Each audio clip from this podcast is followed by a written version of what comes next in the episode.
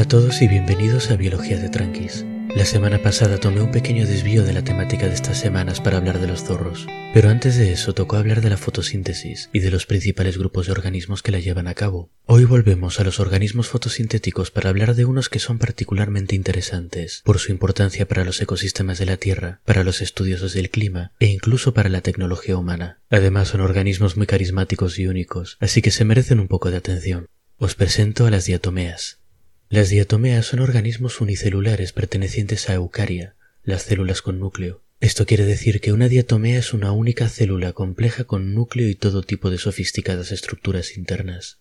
Dentro de Eucaria pertenecen a un filo llamado Ocrófita. No hace falta que os quedéis con el nombre, pero me interesa que os vayáis haciendo una idea de los distintos grupos que manejamos en biología a la hora de clasificar los organismos. En este caso, un filo es un grupo de muy alto nivel, muy amplio, para referencia, los cordados, el grupo que contiene a peces, tiburones, que son un grupo separado, reptiles, anfibios, aves y mamíferos, entre los que estamos nosotros, todo este grupo de los cordados es un único filo. De la misma forma que pasa con los cordados, los organismos que componen a Ocrófitas son muy variados, y contienen tanto organismos unicelulares como la diatomea, como los gigantescos sargazos o algas pardas que forman bosques submarinos en nuestros océanos. No es la primera vez que menciono estas algas. Si recordáis, en el segundo episodio de la fotosíntesis hablé de ellas y las ponía en el contexto de sus cloroplastos, las pequeñas estructuras que permiten que estos organismos realicen la fotosíntesis. Tanto los enormes sargazos como las diminutas diatomeas tienen cloroplastos, y ambas los consiguieron de la misma forma, o mejor dicho, ambas descienden de un ancestro que los consiguió de la siguiente manera. Los cloroplastos en el pasado fueron cianobacterias, bacterias capaces de realizar la fotosíntesis. En algún punto de la evolución quedaron atrapadas dentro de una célula con núcleo que se las intentó comer. Al pasar el tiempo se fueron modificando y perdiendo la capacidad de vivir independientemente, y se especializaron en su función de crear compuestos orgánicos y energía a partir de la luz y el agua. Los cloroplastos le pasan los resultados de la fotosíntesis a la célula hospedadora, y ésta a cambio se ocupa de la fabricación de proteínas y otros compuestos complejos que le pasa al cloroplasto para que siga vivo y sano. De esta relación nacieron algunos tipos de algas como las algas verdes y las rojas, pero las ocrófitas, el grupo de los sargazos y las diatomeas, consiguió sus cloroplastos de una forma más indirecta. Sus ancestros le hicieron a una alga roja lo mismo que la alga roja le hizo al ancestro de las cianobacterias. Se la intentó comer, pero no pudo digerirla y el alga roja se quedó a vivir dentro de su agresora. Lo cierto es que en el caso de las diatomeas, algas pardas como sargazos y familiares es peor todavía porque solo quieren al alga roja por sus cloroplastos, así que lo único que queda de la víctima es una membrana adicional. Esto quiere decir que los cloroplastos en diatomeas y familiares tienen cuatro membranas, una de la cianobacteria original, otra en la cual el alga roja la envolvió para intentar comérsela, una tercera del alga roja, y una cuarta que el ancestro de las diatomeas usó para envolver al alga roja e intentar comérsela. Este tipo de cloroplasto es una de las cosas que nos hace clasificar juntos organismos tan dispares como un sargazo y una diatomea, y dentro de este enorme grupo las diatomeas forman su única clase, una clasificación al mismo nivel que la de los mamíferos.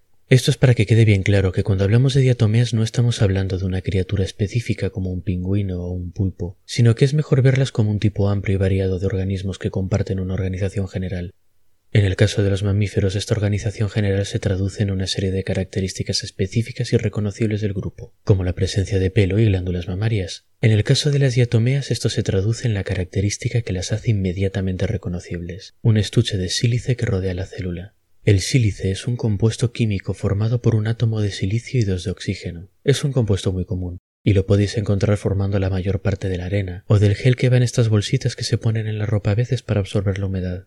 Notablemente el sílice es el componente principal del vidrio y el cristal, una de las invenciones humanas más comunes, solo que no las inventamos nosotros, sino las diatomeas. La envoltura que contiene las diatomeas es esencialmente una cajita de cristal que las protege de las condiciones externas, y una de las maravillas de la naturaleza. Esto es porque, como comentábamos antes, las diatomeas son un grupo bastante grande, y la forma de las cajitas de cristal varía muchísimo entre las distintas especies. Estas cajitas se llaman frústulas por si estáis interesados en el nombre técnico, y las hay redondas, alargadas, triangulares, en forma de cruz e incluso espirales. Os voy a dejar un enlace a una foto con unas cuantas en la descripción, pero es mejor que si os da curiosidad busquéis vosotros mismos diatomeas en internet y veáis las imágenes, porque son muy variadas y solo con una imagen no les va a hacer justicia.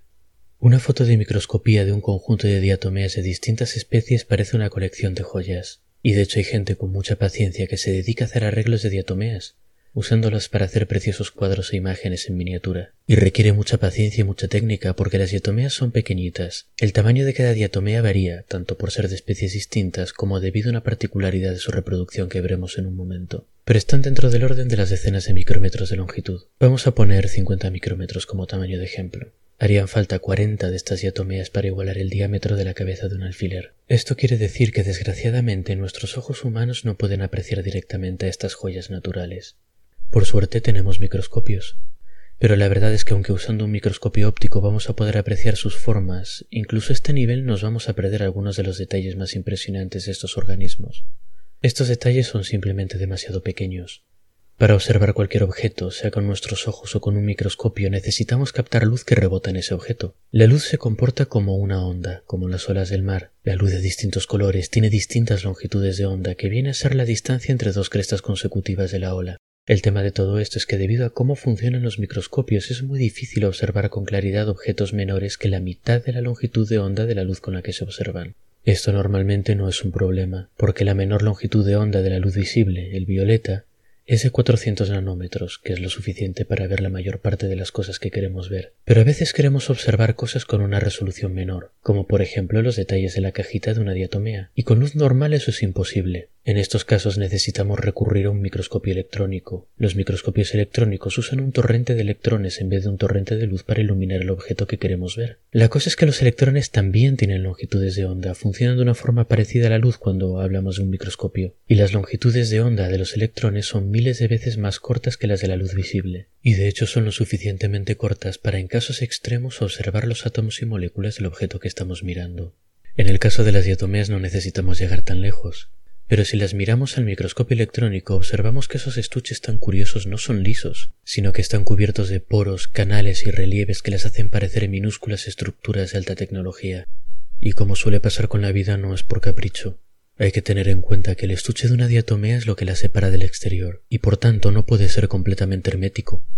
Hay cosas como nutrientes que necesitan entrar en la célula, y hay cosas como residuos que deben salir. Las porosidades de diversos tamaños mantienen un contacto esencial con el mundo exterior a la vez que permiten que la diatomea siga bien cómoda y protegida en el interior de su cajita de cristal. Si la miramos con cuidado, además, esta cajita no está compuesta de una única pieza, sino de dos. Una de las piezas es más grande que la otra, y por convención se llama pieza superior a la grande y pieza inferior a la pequeña. La pieza superior se solapa por encima de la inferior, de tal forma que las dos piezas se encajan de forma similar a una placa de Petri. O si no conocéis las placas de Petri, imaginaos una de estas capsulitas de plástico que traen la sorpresa en los huevos de chocolate. Ahora creo que tienen bisagra, pero en mis tiempos de comer huevos de chocolate frecuentemente solo estaban cerradas porque la parte de arriba se solapaba bien apretada con la de debajo. Pues con las cajitas de cristal de las diatomeas pasa algo parecido, y esta configuración de la cajita les da un problema curioso. Las diatomeas muchas veces se reproducen de forma asexual como en tantos otros seres unicelulares. Una célula se divide en dos y listo, sin problemas, dramas o sentimientos heridos. En el caso de las diatomeas, las dos células hijas se reparten las dos mitades de la cajita de cristal, que en cada una de ellas pasará a ser la nueva pieza superior. Para la que se llevó la pieza superior original esto no es un problema. Crea una pieza inferior nueva y se convierte en una copia de la célula original. Pero la que se llevó la pieza inferior también fabrica una nueva pieza inferior, que en este caso será ligeramente menor que la que heredó, así que el tamaño final de su cajita será menor al de la célula original. Si esto pasa una vez no es demasiado grave, pero cuando la célula hija que se quedó pequeña se divida, una de sus propias células hijas heredará su pieza inferior como pieza superior, así que será también más pequeña, y cuando ella se divida volverá a pasar lo mismo. Esto no es sostenible. En algún punto la cajita de cristal empieza a ser demasiado pequeña como para que quepa dentro una célula de tamaño funcional. Pero tranquilos, porque está todo bajo control.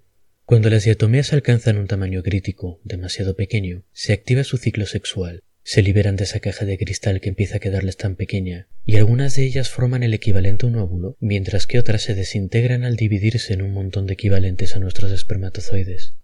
Como pasa en tantos organismos, un espermatozoide y un óvulo se juntan y crean un nuevo organismo completo. En este caso es una única célula que crece hasta un tamaño grande, fabrica una cajita de cristal nueva del tamaño máximo de la especie y comienza su nueva vida como diatomea. Bueno, hay complicaciones. En algunos tipos de diatomea no hay óvulos y espermatozoides, sino que las células sexuales que los biólogos llamamos gametos son iguales el uno al otro y se fusionan de una forma más igualitaria. Pero el resultado es el mismo, una nueva diatomea con su caja tamaño grande, que comenzará de nuevo el ciclo de dividirse y dar lugar a células hijas progresivamente más pequeñas, que en su momento tendrán que volverse sexuales de nuevo. Así es la vida.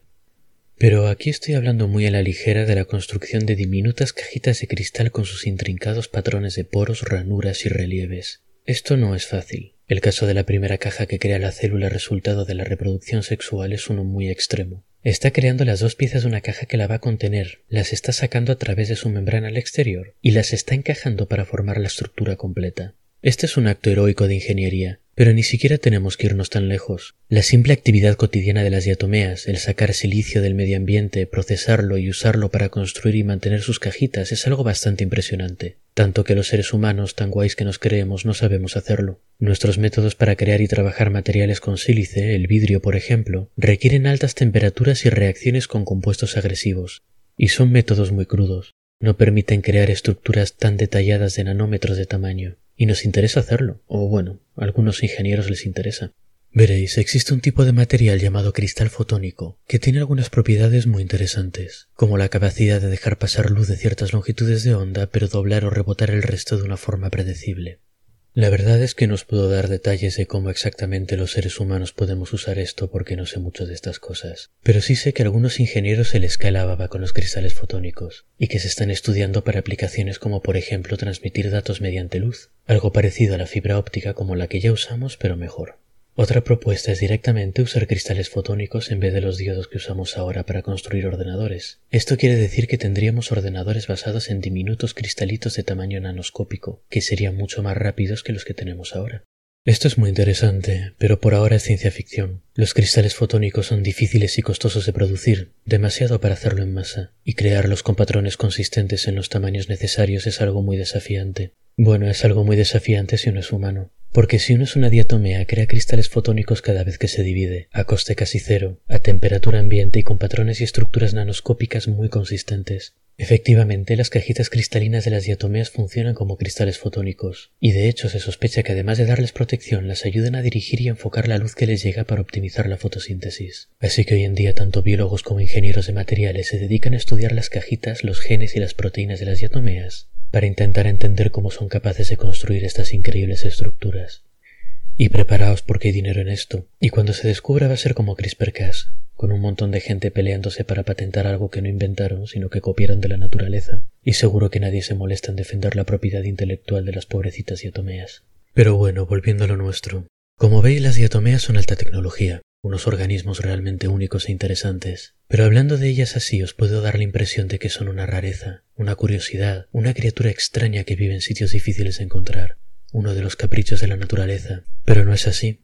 Están en todas partes. La capa superficial del océano, a donde llega una buena cantidad de luz, está absolutamente llena de diatomeas.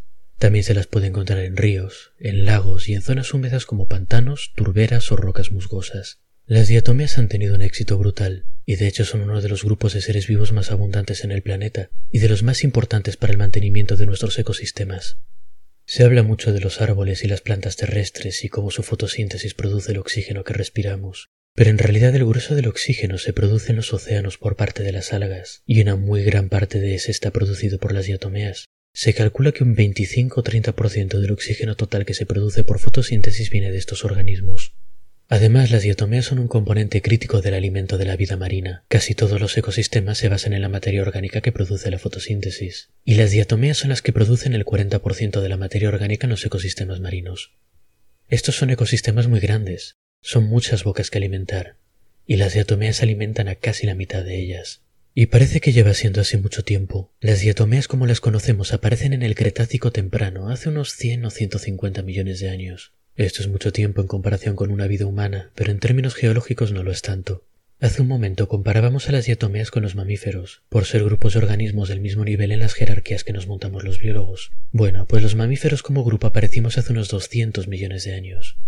Eso quiere decir que las diatomeas como grupo son una forma de vida bastante más moderna que nosotros, aunque muchas veces en nuestras mentes consideremos a los organismos unicelulares y aparentemente sencillos como primitivos o antiguos, evolucionan e innovan como todos los demás. Y las diatomeas con sus cajitas de cristal fueron una innovación con mucho éxito y explotaron en abundancia. Lo sabemos porque podemos ver sus restos. Cuando una diatomea muere, su cajita permanece y se deposita en el fondo del río, lago u océano en el que vivía. Estas cajitas no se descomponen, a veces se disuelven o se deterioran, pero muchas veces se conservan casi de forma indefinida. Ahora he pensado un momento en las diatomeas, reproduciéndose en número suficiente como para formar el 40% de la producción de materia orgánica en un ecosistema marino, muriéndose y depositándose. Una diatomea individual es muy pequeña, pero estamos hablando de una cantidad abrumadora de ellas dejando atrás sus cajitas, tantas que en muchos lugares del mundo han formado sus propios depósitos geológicos. La diatomita o tierra de diatomeas es un tipo de roca formada por los restos de frústulas de diatomeas acumuladas durante millones de años, en lugares que antes eran fondos de lagos, ríos o mares. Esto es una piedra, relativamente blanda, pero una piedra al fin y al cabo. Y si la miramos al microscopio electrónico todavía podemos ver e identificar los restos de cajas de cristal de algunas pobres diatomeas que vivieron sus humildes vidas hace decenas de millones de años. Esto es muy útil, por ejemplo, para los científicos que estudian el clima en épocas pasadas. Como dijimos antes, las diatomeas son un grupo diverso con muchas especies. Algunas de estas especies están mejor adaptadas a distintas variables medioambientales como temperatura, salinidad o acidez del agua, y son reconocibles por la forma particular de su cajita, así que nos dan una idea del tipo de condiciones que existían en el tiempo en el que vivieron. Pero la diatomita no solo tiene usos científicos, de hecho tiene muchos usos prácticos. Uno de los más famosos se lo dio Alfred Nobel, el señor de los premios Nobel. Nobel descubrió que si uno mezclaba nitroglicerina con diatomita, el resultado era un compuesto más estable que tendía a explotarte menos en las manos, lo cual es muy buena cosa. El resultado fue la dinamita. El polvo de diatomita es también muy bueno a la hora de absorber agua, y se usa como insecticida, porque se pega al caparazón de los insectos y los deshidrata, pobrecitos. Además, este polvo es abrasivo, así que se usa en productos como por ejemplo algunas pastas de dientes.